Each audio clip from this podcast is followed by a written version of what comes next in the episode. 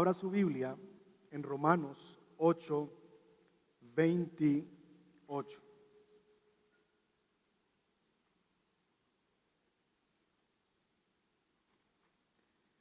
¿Lo tiene? ¿Se lo sabe de memoria? Ok, recítenlo, a ver.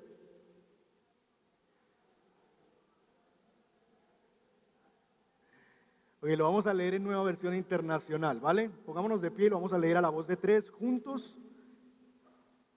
y luego nos sentamos para recibir lo que Dios tiene para nosotros. Romanos 8, 28. A la voz de tres. Uno, dos, tres. Ahora bien, sabemos que Dios dispone todas las cosas para el bien de quienes lo aman, los que han sido llamados de acuerdo con su propósito. Vamos a leerlo nuevamente. Ahora bien, sabemos que Dios dispone todas las cosas para el bien de quienes lo aman, los que han sido llamados de acuerdo con su propósito. Amén. Podemos tomar nuestro lugar. Dios usa todo para mi bien. ¿Creemos eso? O requerimos orar como cantábamos, Señor, ayúdame a creer. Dios usa todo para mi bien. Dice el versículo 28 y arranca con estas palabras. Ahora bien, sabemos, sabemos. El versículo 28 está ligado a lo que se nos viene hablando en versos anteriores. Nosotros hemos visto en versículos anteriores que si bien es cierto, ahora Pablo nos está diciendo que sabemos, eso está conectado con algo que no sabemos. Versículo 26. Asimismo, en nuestra debilidad, el Espíritu acude a ayudarnos. No sabemos qué pedir. De tal manera que lo que Pablo está haciendo aquí es diciéndonos, si bien es cierto que hay cosas que no sabemos, como pedir cuando estamos en un momento de debilidad, ahora bien, versículo 28, hay otras cosas que sí sabemos. Y mis hermanos, eso hace parte de la experiencia cristiana. Nosotros los cristianos no lo sabemos todo. Hay muchas cosas que ignoramos en nuestra vida. Hay muchas cosas que no sabemos. No sabemos, por ejemplo, si Dios va a sanarme o no me va a sanar. No sabemos qué nos deparará el futuro en cuanto a esta tierra. No sabemos si nuestros esposos, esposas van a conocer al Señor no sabemos si nuestros hijos van a caminar con Cristo o no. No sabemos. Pero Pablo no nos quiere dejar simplemente en el no sabemos, sino que nos quiere llevar a entender que sí hay cosas que podemos saber con certeza. Ahora bien, sabemos, la vida cristiana no es una vida a ciegas, ¿verdad? No es una vida andando siempre en cosas que no sabemos. Entonces no es un asunto de tú no sabes nada, no vas a entender nada, solo cree, solo cree. No, esa no es la vida cristiana. Hay cosas que no sabemos, pero hay cosas que sí podemos saber. Sabemos, dice la escritura, que Dios dispone todas las cosas para el bien de los que le aman, los que han sido llamados de acuerdo con su propósito. Sabemos. Se habla de un pastor norteamericano, un evangelista glorioso que Dios usó o sigue usando todavía porque todavía está vivo y todavía hace campañas y demás. Él en una temporada en su vida, hace algunos años, perdió a su hijo. Tan solo 30 años tenía su hijo y dejó a una niña como de 3 años de edad. Y en medio de esta situación, en un accidente automovilístico, alguien atropelló a este, a este chico que pasaba por la calle y acabó con su vida. Y en medio de esa realidad el pastor empezó a confrontarse mucho. Y empezó a preguntarse muchas cosas, ¿verdad? Usted se imaginará lo que significa eso. Ser uno un predicador, alguien que habla multitudes, llena estadios, en el caso de este hombre, habla de Dios por todas partes y ahora pierde a su hijo, cuando se supone que son los hijos que entierran a sus padres, ahora está este padre enterrando a su hijo y oficiando la ceremonia religiosa. Así que en medio de todo lo inexplicable que él pudo vivir en esa temporada en su vida, vaciló y dudó y caminó mucha temporada muy difícil por muchos meses. Y un día llamó a un pastor amigo, alguien que él respetaba mucho, y este pastor le dijo las siguientes palabras que me parecen muy sabias y que quisiera en un sentido traerlas para ilustrar de lo que estamos hablando. Y le decía, Greg, ese es el nombre de ese pastor, hay muchas cosas que tú no sabes en esta situación. Tú no sabes por qué a tu hijo, tú no sabes por qué ahora en esta etapa de su vida, cuando está empezando familia, tú no sabes por qué así, en un accidente a través de un hombre irresponsable, tú no sabes qué quiere Dios con esto. Así que hay muchas cosas que tú no sabes, pero hay otras cosas que tú sí sabes. Que Dios es bueno, que Dios es soberano, que Dios es fiel, que Dios es sabio, que Dios tiene todo bajo control. Así que Greg, la decisión es la siguiente. Vas a vivir tu vida y vas a basar tu vida en lo que no sabes o vas a basar tu estado de ánimo y tu vida en lo que sí sabes? Esa es la cuestión. Vamos a basar nuestra vida en las cosas que no sabemos. Vamos a basar nuestro estado de ánimo y nuestro caminar en esta tierra basados en lo que no sabemos o vamos a transitar por esta vida afirmados en lo que sí sabemos. Esa es la cuestión. Y mis hermanos, cuando vamos a estudiar este texto partimos de esa realidad partimos de la humildad, la aceptación humilde de que hay muchas cosas en nuestra vida que no entendemos, que no sabemos, que en medio de nuestra debilidad no sabemos por qué suceden. Pero yo quisiera a través de este verso de la palabra y de explicarles y de exponer este texto, recordarles a ustedes lo que sí saben con certeza. Para que al salir de este lugar tu vida, tu estado de ánimo, no se base más en lo que tú no sabes, sino en lo que tú sí sabes. Cuatro cosas nos dice Romanos 8:28 que nosotros sabemos. Primero, Romanos 8:28 nos dice, sabemos que Dios dispone.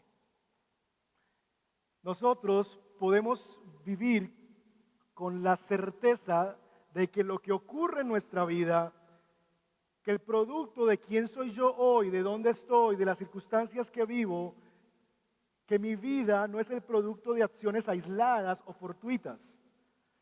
Mi vida no es el resultado de las equivocaciones de otros, aunque mis padres habían podido darme a luz en medio de lo que ellos llamaron una equivocación o un desliz. Mi vida no es el producto de acciones aisladas o fortuitas de otros o mías, no. Mi vida, tu vida, mi vida es el resultado de la providencia divina.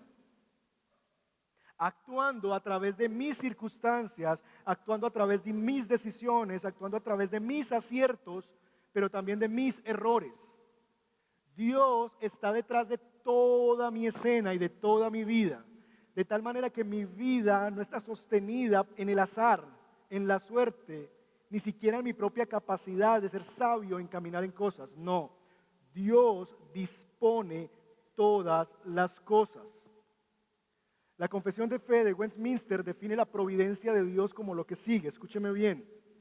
Dios, el gran creador de todo, sostiene, dirige, dispone y gobierna a todas las criaturas a todas las acciones, a todas las cosas, desde la más grande como el mismo universo y las galaxias, hasta las más pequeñas como la hoja de un árbol que se cae a la tierra.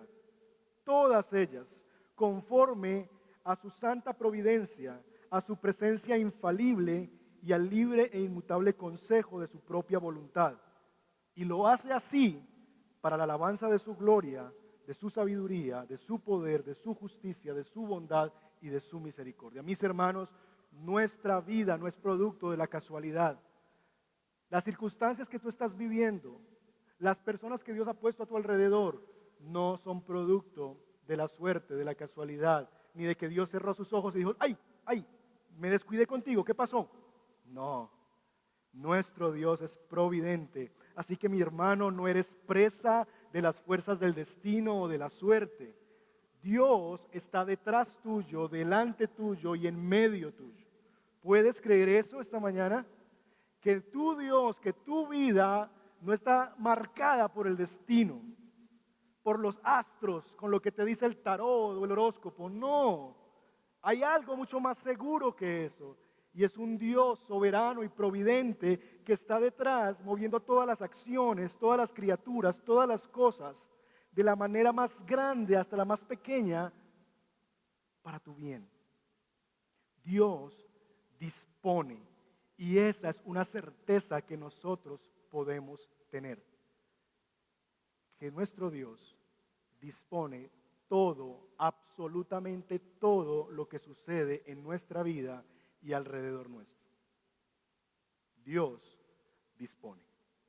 En segundo lugar, Romanos capítulo 8 nos va a decir también que no solamente Dios dispone, sino que Dios dispone, ¿qué cosa? Todas las cosas. Sabemos que Dios dispone todas las cosas.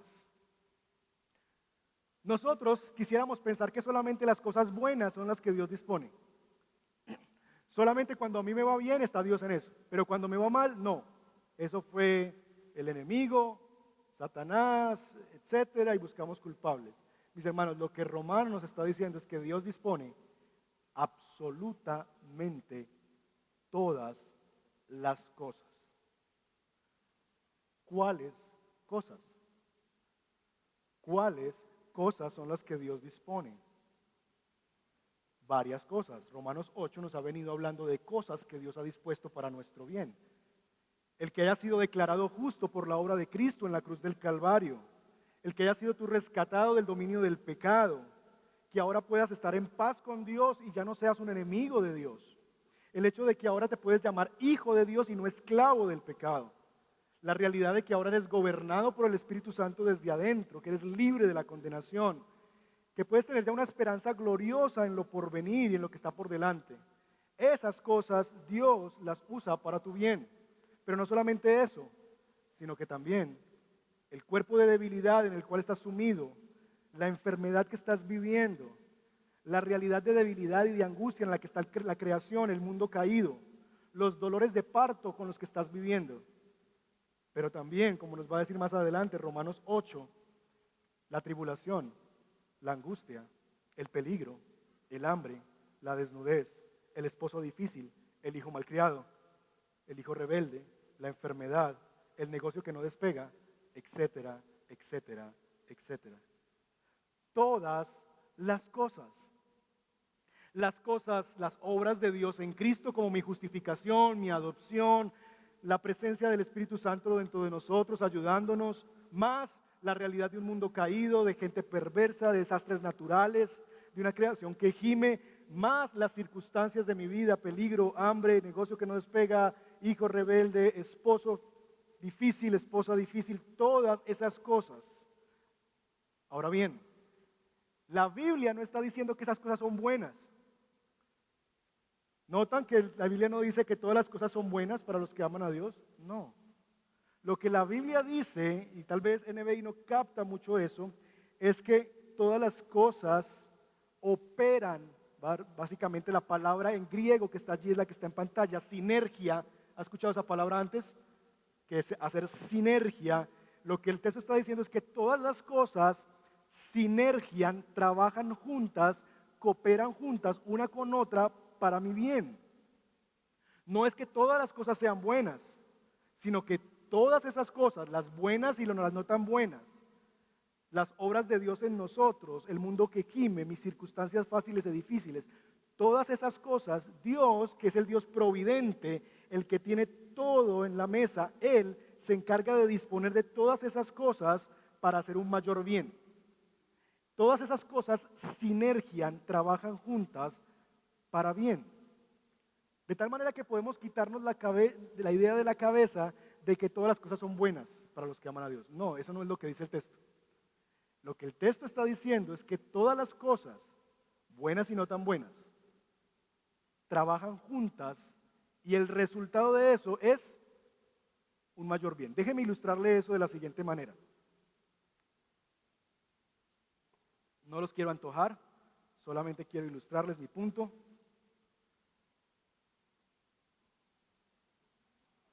A la luz, a la luz para que ustedes lo vean. ¿Cómo lo ven? ¿Rico? ¿Qué es esto? Un pastel. ¿Les gusta el pastel? ¿Se ve bueno? ¿Sí? ¿Buenísimo? Muy bien. Vamos a dejarlo por aquí por un momento.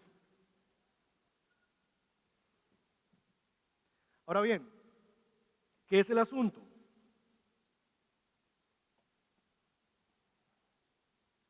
¿Qué tengo aquí? Leche, ¿ok?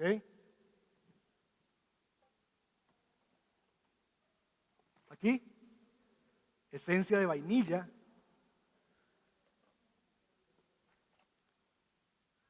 Mantequilla. Huevos. Polvo de hornear. Azúcar. Sal.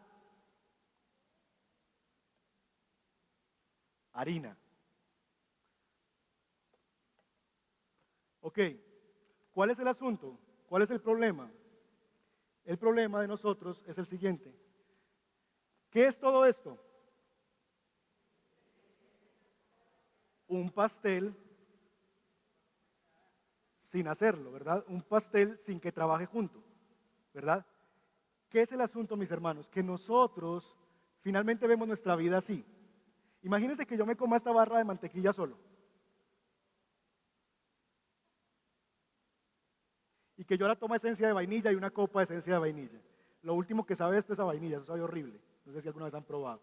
Sabe feo eso. ¿Verdad? Y que yo coja por aparte los huevos y me los cruditos. ¿Verdad? O que yo los mezcle ahora con harina, ¿verdad? Y me los coma. El asunto, mi hermano, nuestro problema es que nosotros vemos las circunstancias, mantequilla, esencia de vainilla, huevo y demás. Las personas, las tribulaciones por separado. Y nos preguntamos, ¿qué de bueno tiene esto? ¿Qué de bueno tiene esto? ¿Qué de bueno tiene eso? Y cuando nosotros vemos las cosas, las circunstancias, las personas por separado, entonces no podemos ver que haya algo bueno en eso. Y nos preguntamos, ajá, pastor, ¿y qué de bueno hay en ese hombre? ¿Qué de bueno tiene que ese hombre sea así? ¿Qué de bueno tiene este trabajo? ¿Qué de bueno tiene que no tenga trabajo hace seis meses? ¿Qué de bueno hay que del banco me llamen todos los días a cobrarme? ¿Qué de bueno hay en la muerte de mi mamá? ¿Qué de bueno hay en este cáncer que estoy padeciendo? El problema es que nosotros estamos viendo esto. Estamos viendo el cáncer, estamos viendo el esposo difícil, estamos viendo el hijo difícil, estamos viendo cada una de las cosas por separado y preguntándonos qué hay de bueno en eso. ¿Captamos el punto? El asunto, mis hermanos, es que la Biblia no dice que cada una de estas cosas son buenas, sino lo que dice la Biblia es que el Dios providente coge todas estas cosas, las sinergia, las trabaja juntas para llevar al final este hermoso pastel. Eso que ustedes ven allá es esto mismo, solo que ahora el pastelero, en este caso la pastelera, trabajó, hizo sinergia de todas estas cosas con su sabiduría, con su inteligencia, para crear este hermoso, delicioso bien que nosotros vemos ahora entre nosotros. Así que mis hermanos, nosotros podemos saber que el Dios providente con su mano invisible a nuestros ojos, está haciendo en tu vida y en mi vida un hermoso pastel. Porque está haciendo que todos los elementos que tú estás viviendo, las cosas que no saben tan bien como la harina sola, como tragarse cuatro cucharadas de sal, no sabe bien con las cosas que sí saben a rico, como la leche, ¿verdad? Todas esas cosas, buenas y malas, sabrosas y no sabrosas, que por separado no seríamos capaces de disfrutar y de ver la bondad, el pastelero divino, y perdón por la expresión y la analogía, está orquestando todo eso para esto, para un glorioso bien. sabemos que Dios está haciendo eso con un propósito divino que es bueno. Nuestro problema, de nuevo, es que nosotros no vemos las cosas trabajando juntas. Nosotros vemos las cosas aisladas unas de otras. El otro problema, ¿saben cuál es? Que nosotros esperamos con esas cosas hacer un sancocho, como el que el pastor Andrés nos invitó. Cuando con esas cosas no se puede hacer un sancocho. El punto también, mis hermanos, es que la pregunta es cuál es el bien para el que Dios está trabajando todas estas cosas para bien. ¿Cuál es ese bien por el cual Dios está trabajando todos estos ingredientes? ¿Cuál es el producto final? Porque el bien es el producto final. ¿Cuál es ese bien? Y eso nos lleva a nuestro tercer punto. Y es que nosotros sabemos, número uno, que Dios dispone. Número dos, todas las cosas. Número tres, para el bien. Para el bien. Nosotros usamos este versículo con frecuencia para decir a la gente, es para bien. Eso es para bien. ¿Te dejó tu novia? Tranquilo, es para bien. ¿Y en nuestra mente qué hay? La que vendrá será mejor. ¿Sí o no? Eso es lo que decimos cuando le decimos a la persona, es para bien. ¿Te robaron el carro? Es para bien. Tenías un Renault 9, ahora Dios te va a dar un Renault 18 supongamos, ¿verdad? Ah, tenías esto, es para bien, va a pasar esto. Y esa es la manera en que nosotros en nuestra mente entendemos este texto. ¿Te echaron del trabajo? Es para bien. Y es para bien en la mente es un trabajo mejor. Imagínese usted decirles una viuda, hermana, es para bien. Te dará Dios otro marido mejor. Para nada eso es consolador aunque para algunas pueda sonar muy consolador, pero no es así, ¿verdad? No es así, no es consolador. Porque lo que el texto está diciendo no es que, las cosas nos ayudan para nuestro bien.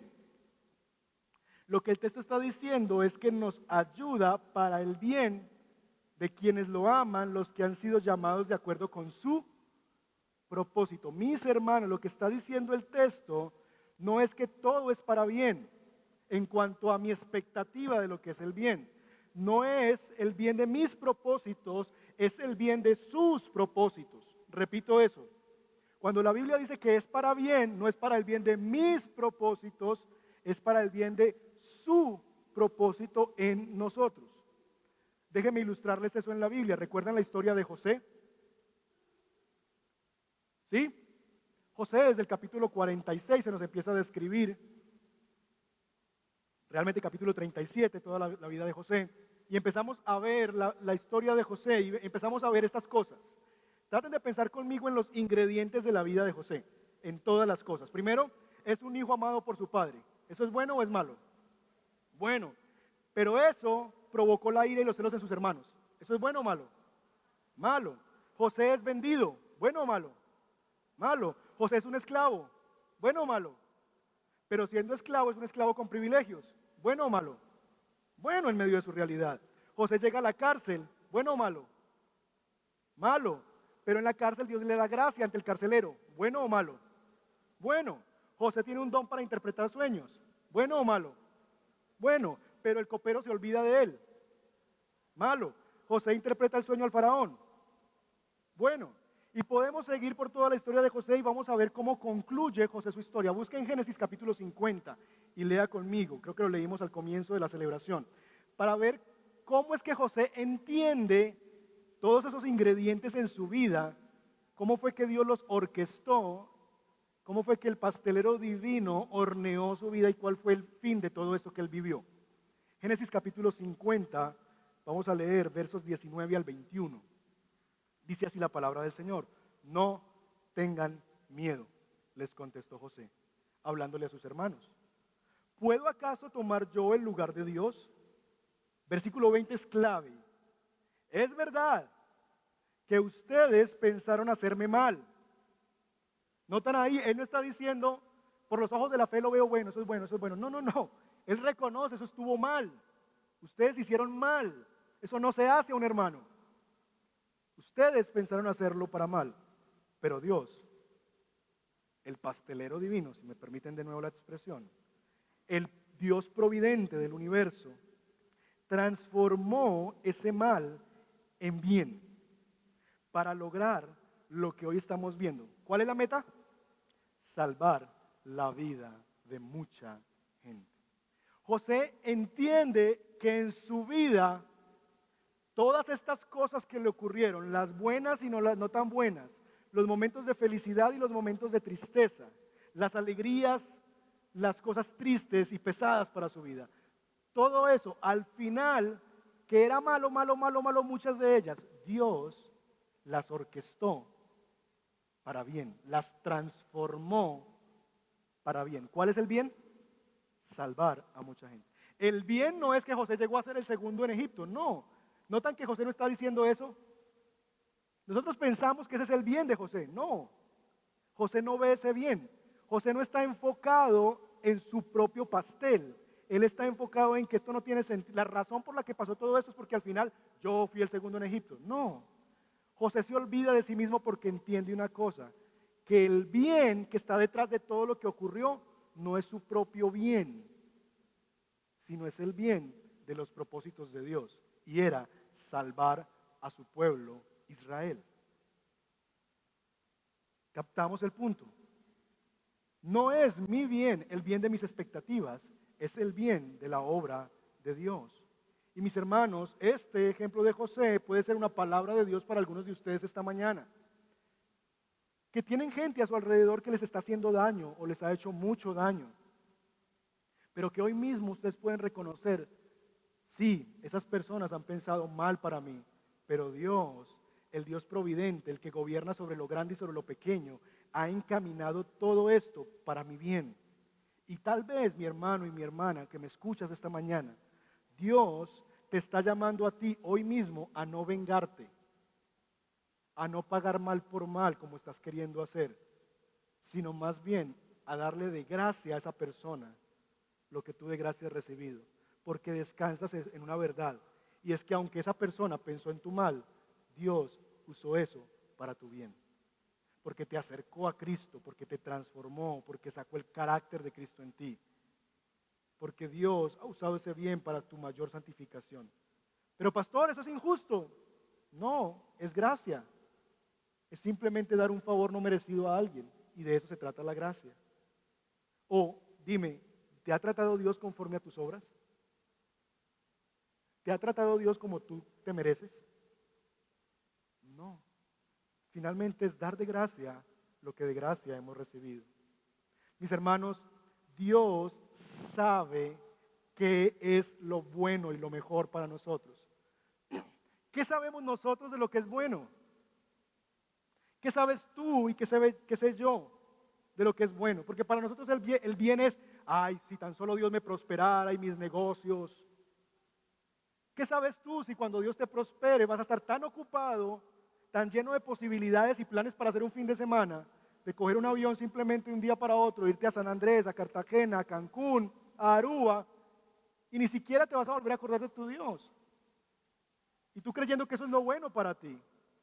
Y Dios diciendo es que si te doy eso te pierdo. Y más vale, ¿verdad? Más vale entrar cojo en el reino de los cielos que con las dos piernas ir al infierno.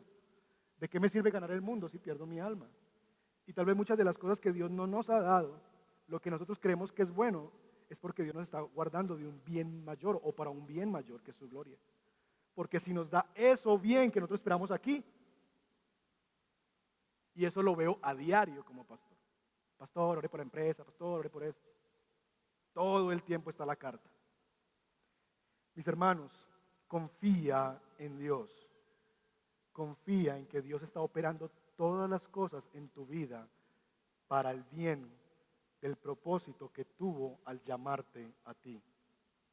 Dice un autor de apellido Runch, dice lo siguiente, Él nos llama con el propósito específico que tiene en mente. Y nosotros podemos tener, escúchame bien, la más absoluta confianza de que todas las cosas que estamos enfrentando, incluyendo nuestros sufrimientos actuales, cooperan como parte de un plan más amplio que Dios ha trazado. En otras palabras, mis hermanos, mis hermanos, bueno es lo que coopera para el plan de Dios contigo. no es lo que se ajusta a tu expectativa. Bueno no es lo que se ajusta a tu expectativa. Bueno no es lo que tú crees que es bueno para ti. Bueno es aquello que se ajusta a la expectativa de Dios, al plan de Dios contigo. Dice Isaías 45:9, le dirá el barro a su hacedor, hazme así, quítame esto, ponme lo otro. ¿Se imaginan esa escena? Que un alfarero esté trabajando el barro y el barro le diga, oye, no me gusta, quítame esto. No. ¿Saben quién es el barro? Nosotros. Le dirá el barro a su hacedor, no me hagas así, hazme más bien así, no me des esto, dame más bien lo otro. Necesitamos ubicarnos en la ecuación del reino de los cielos. ¿Quién es el barro y quién es el alfarero? Pero nosotros creemos que nosotros somos más bien el alfarero y que más bien Dios viene a ayudarnos a darle forma a lo que nosotros queremos darle forma. No funciona así. Ahora, si yo me las doy de pastelero en la vida, si yo me las doy de pastelero, ¿saben cómo me queda el pastel? Horrible. Si yo cojo eso, yo puedo tener todo esto, y si yo me voy a una cocina, les aseguro que no queda ni el 5% de esto, de parecido a esto. Así es nuestra vida. Yo lo voy a sacar antes de tiempo porque soy ansioso. Y voy a decir, no, eso se va a quemar, eso se va a quemar, eso se va a quemar. No, no, no, no, ya, ya, ya. Súbale candela, bájale candela. Porque soy ansioso. Yo lo voy a dejar dos horas ahí y me voy a poner a ver Instagram porque soy despistado y se me va a quemar. No le voy a poner dos huevos, sino cinco huevos porque yo tengo mi opinión. ¿Ves a dónde voy? Las cosas, mis hermanos, van a trabajar juntas para bien si, solo si, es Dios quien las orquesta. El texto no dice que todas las cosas van a trabajar juntas si yo soy el que las trabaja juntas, no las cosas van a operar para mi bien, cuando es Dios el que las opera para bien. Pero cuando yo meto mis manitas allí, eso no va a terminar bien. Si yo saco a Dios de la ecuación, voy a terminar con un masacote de vida, pudiendo haber terminado con un hermoso y delicioso pastel. Y mucha de nuestra vida hoy día es un masacote. ¿Por qué? Porque nos dimos la oportunidad de ser los dueños de nosotros mismos y de ser el pastelero de nuestra propia vida y de encaminar todo para nuestro bien. Y lo que tenemos hoy es un glorioso desastre. Si tú quieres ornar tu matrimonio, si tú quieres hornear tus negocios y decir, no necesito a Dios para eso, en vez de que las cosas en tu vida trabajen para tu bien, van a trabajar para tu mal. Te lo aseguro. ¿Saben por qué? Porque después de que tengas el desastre de pastel, vas a decir, yo no sé hacer pasteles. Señor, hazlo tú. Así que eso vamos a ampliar un poquito más al final. Pero en cuarto lugar, Dios dispone todas las cosas para bien. Y finalmente sabemos que aunque todo es para bien, no es para todos. Nuestro texto nos pone condicionantes. Todas las cosas ayudan a bien a quienes, a toda la humanidad. A los que le aman. Y más abajito dice, los que han sido llamados de acuerdo a su propósito. Esa segunda frase es una frase explicativa de la primera. ¿Quiénes son los que ahora aman a Dios? Los que han sido llamados primero conforme a su propósito. Eso es lo que nos enseña la escritura en primera de Juan, capítulo 4.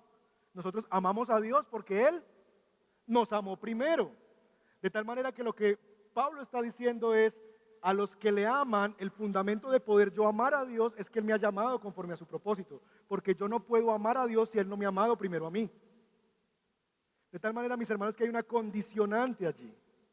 Por lo tanto, no seas ligero al decirle a alguien, es para bien. A encontrarte al vecino de tu lado que le robaron, no sé, el celular en la calle, vecinito, es para bien. No, porque tú no sabes, no tienes los elementos para decirle a esa persona que es para bien. No sabemos si es para bien. Porque si esa persona no tiene a Dios por pastelero, por constructor, lo que sea, sino que ha operado como freelance con Dios, ¿verdad? Agente libre con Dios, todo trabajará no para su bien, sino para su mal. ¿Saben por qué? Porque está trabajando bajo otro diseño, está trabajando con otro propósito, no el propósito de Dios. ¿Quiere ejemplos de eso? Bueno, ahí van algunos. Pastor, tengo 40 años y no me he casado. Y yo oro por eso y eso no funciona. Eso es pretender hacer el pastel con un solo ingrediente. Claro que la oración es importante. Imagínese este pastel sin azúcar. No quedaría igual de bueno. Claro que debemos orar, pero eso es solamente un ingrediente. Ahora bien, si tú oras, pero además de eso, te llega una mujer no cristiana que no ama a Dios y te novias, pues te saliste de la receta.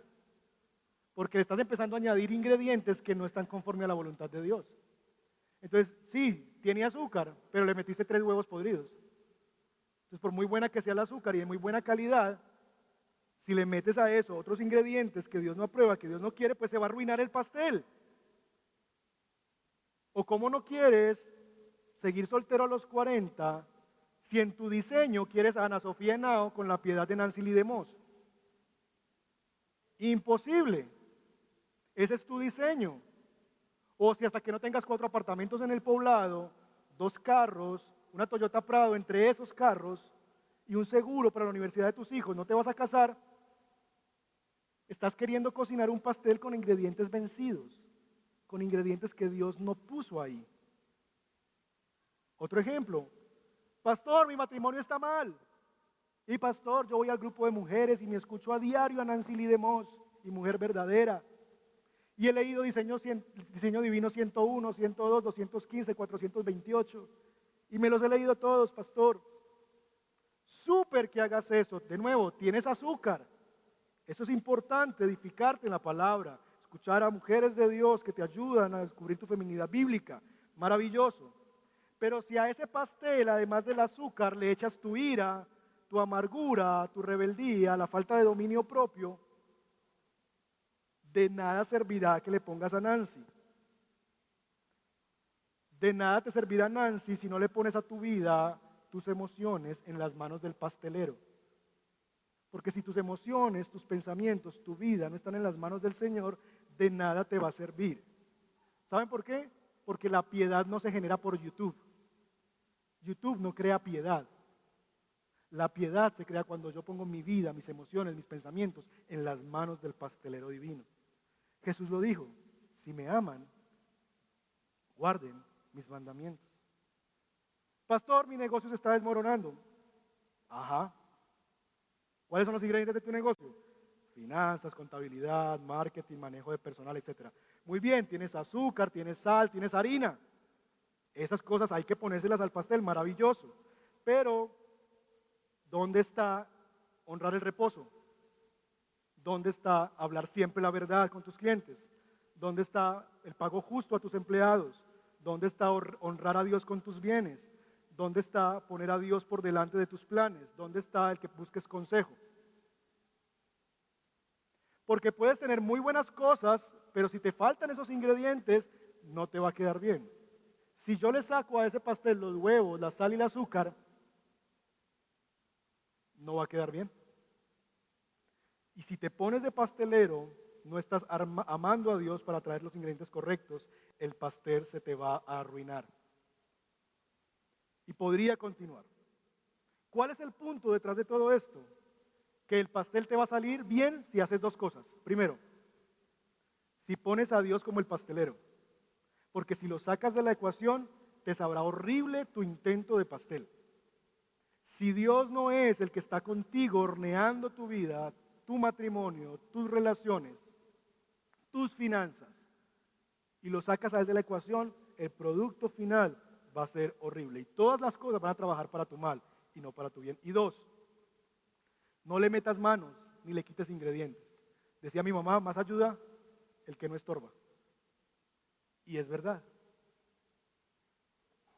Muchas veces nosotros le metemos mano y le queremos ayudar a Dios, cuando Dios dice, déjame a mí, yo estoy ahí, yo lo voy a hacer. ¿Cómo podemos concluir esta mañana?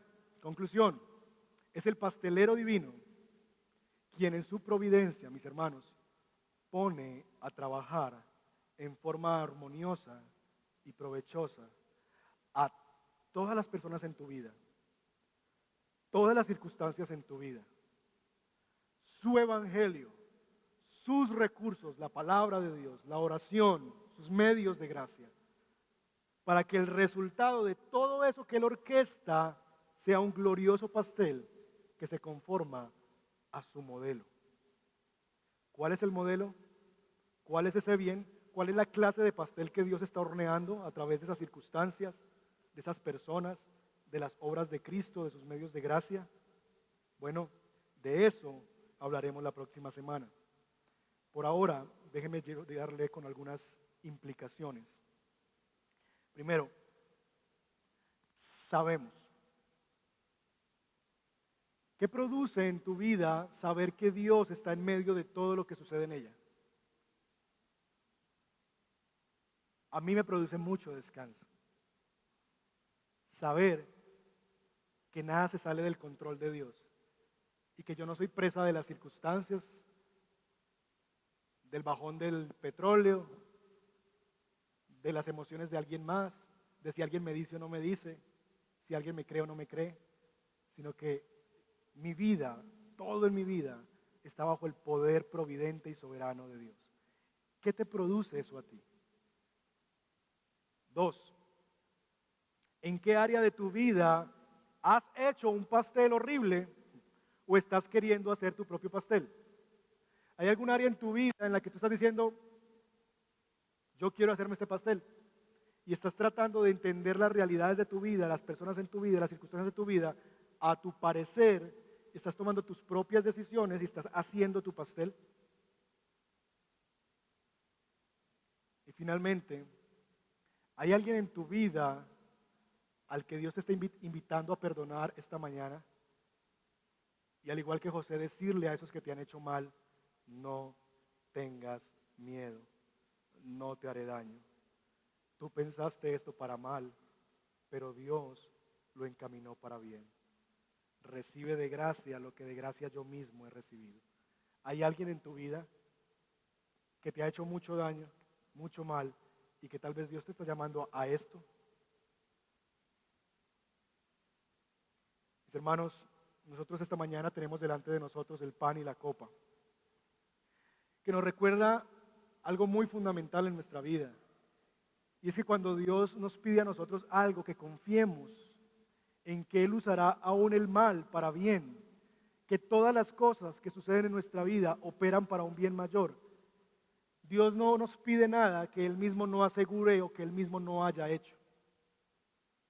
Y el acto más importante y más grande que podemos tener certeza nosotros de que eso es verdad ocurrió en la persona de Jesús. Yo quiero leerles en Hechos capítulo 4 la siguiente declaración.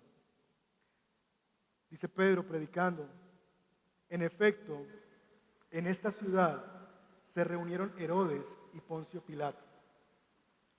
Con los gentiles, son ingredientes. Poncio Pilato es un ingrediente, Herodes es un ingrediente, los gentiles otro ingrediente y el pueblo de Dios es otro ingrediente. Se unieron sinergiaron, trabajaron juntos contra tu siervo Jesús, a quien ungiste, verso 28, para hacer lo que de antemano tu poder y tu voluntad habían determinado que sucediera. Sí, esa gente fue responsable de la muerte de Jesús como tú y como yo somos responsables. Sí, Dios orquestó a Herodes, a Pilato, los puso de acuerdo cuando nunca se ponían de acuerdo, a los judíos con los romanos. Dios orquestó todo ese mal para que se cumpliera algo que en su providencia y en su soberanía Él tenía de antemano organizado. Y es que Jesucristo fuera a la cruz del Calvario a morir por tus pecados y los míos. Cuando tenemos delante de nosotros el pan y la copa, es el mayor recordatorio que nuestro Dios orquesta todo, trabaja todo para un bien mayor. Y si eso lo hizo a través de su propio Hijo, a quien no le escatimó el dolor, la angustia, la muerte, la aflicción, por buscar un bien mayor que era restablecer su propia gloria y la salvación de quienes somos su pueblo, ese gran bien. Y produjo todo ese mal en estos hombres contra su propio Hijo ¿No les parece que podemos confiar también en que ese mismo Dios que condujo a su Hijo hacia la cruz y le dijo, no, es necesario que tú vayas a la cruz? Y cuando su Hijo clamó, pasa de mí esta copa, le dijo, no, es necesario. Y él fue a la cruz del Calvario.